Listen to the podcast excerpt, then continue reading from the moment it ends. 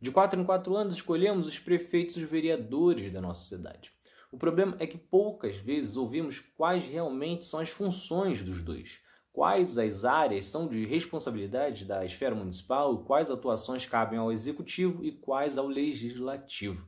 É para isso que fizemos este episódio. É Pilatos lá na Bíblia quem nos diz, e também faleceu por ter pescoço o infeliz autor da guilhotina de Paris. O prefeito é a autoridade máxima da administração do município.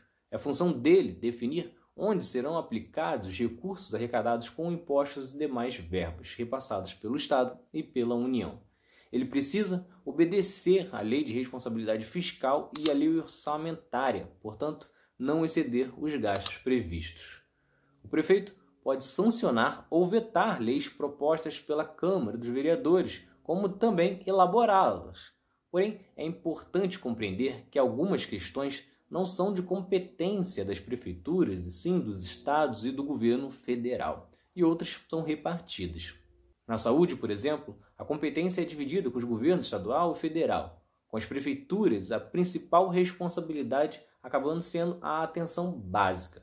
Porém, não impede o município de fazer e administrar hospitais, por exemplo, embora, até pela questão orçamentária, seja uma tarefa mais comum dos estados. Na educação, a prefeitura é responsável pelas creches e o ensino fundamental, cabendo o ensino médio ao governo do estado. A questão da segurança é a mais delicada, afinal, a polícia militar é responsabilidade do estado, portanto, o prefeito não tem gerência sobre isso. Então, a atuação do prefeito é mais na prevenção de crimes do que de fato em projetos de segurança pública. Entre outras funções, o prefeito também tem que cuidar dos espaços públicos, garantir o transporte e a organização do trânsito, pavimentar ruas, promover o desenvolvimento urbano, negociar com outras esferas de poder e cuidar da limpeza e do saneamento. Para isso, além das verbas da União, as prefeituras também contam com o IPTU e o Imposto sobre Serviços. O prefeito é responsável por decidir onde o dinheiro arrecadado será aplicado, mas precisa contar com a aprovação dos vereadores.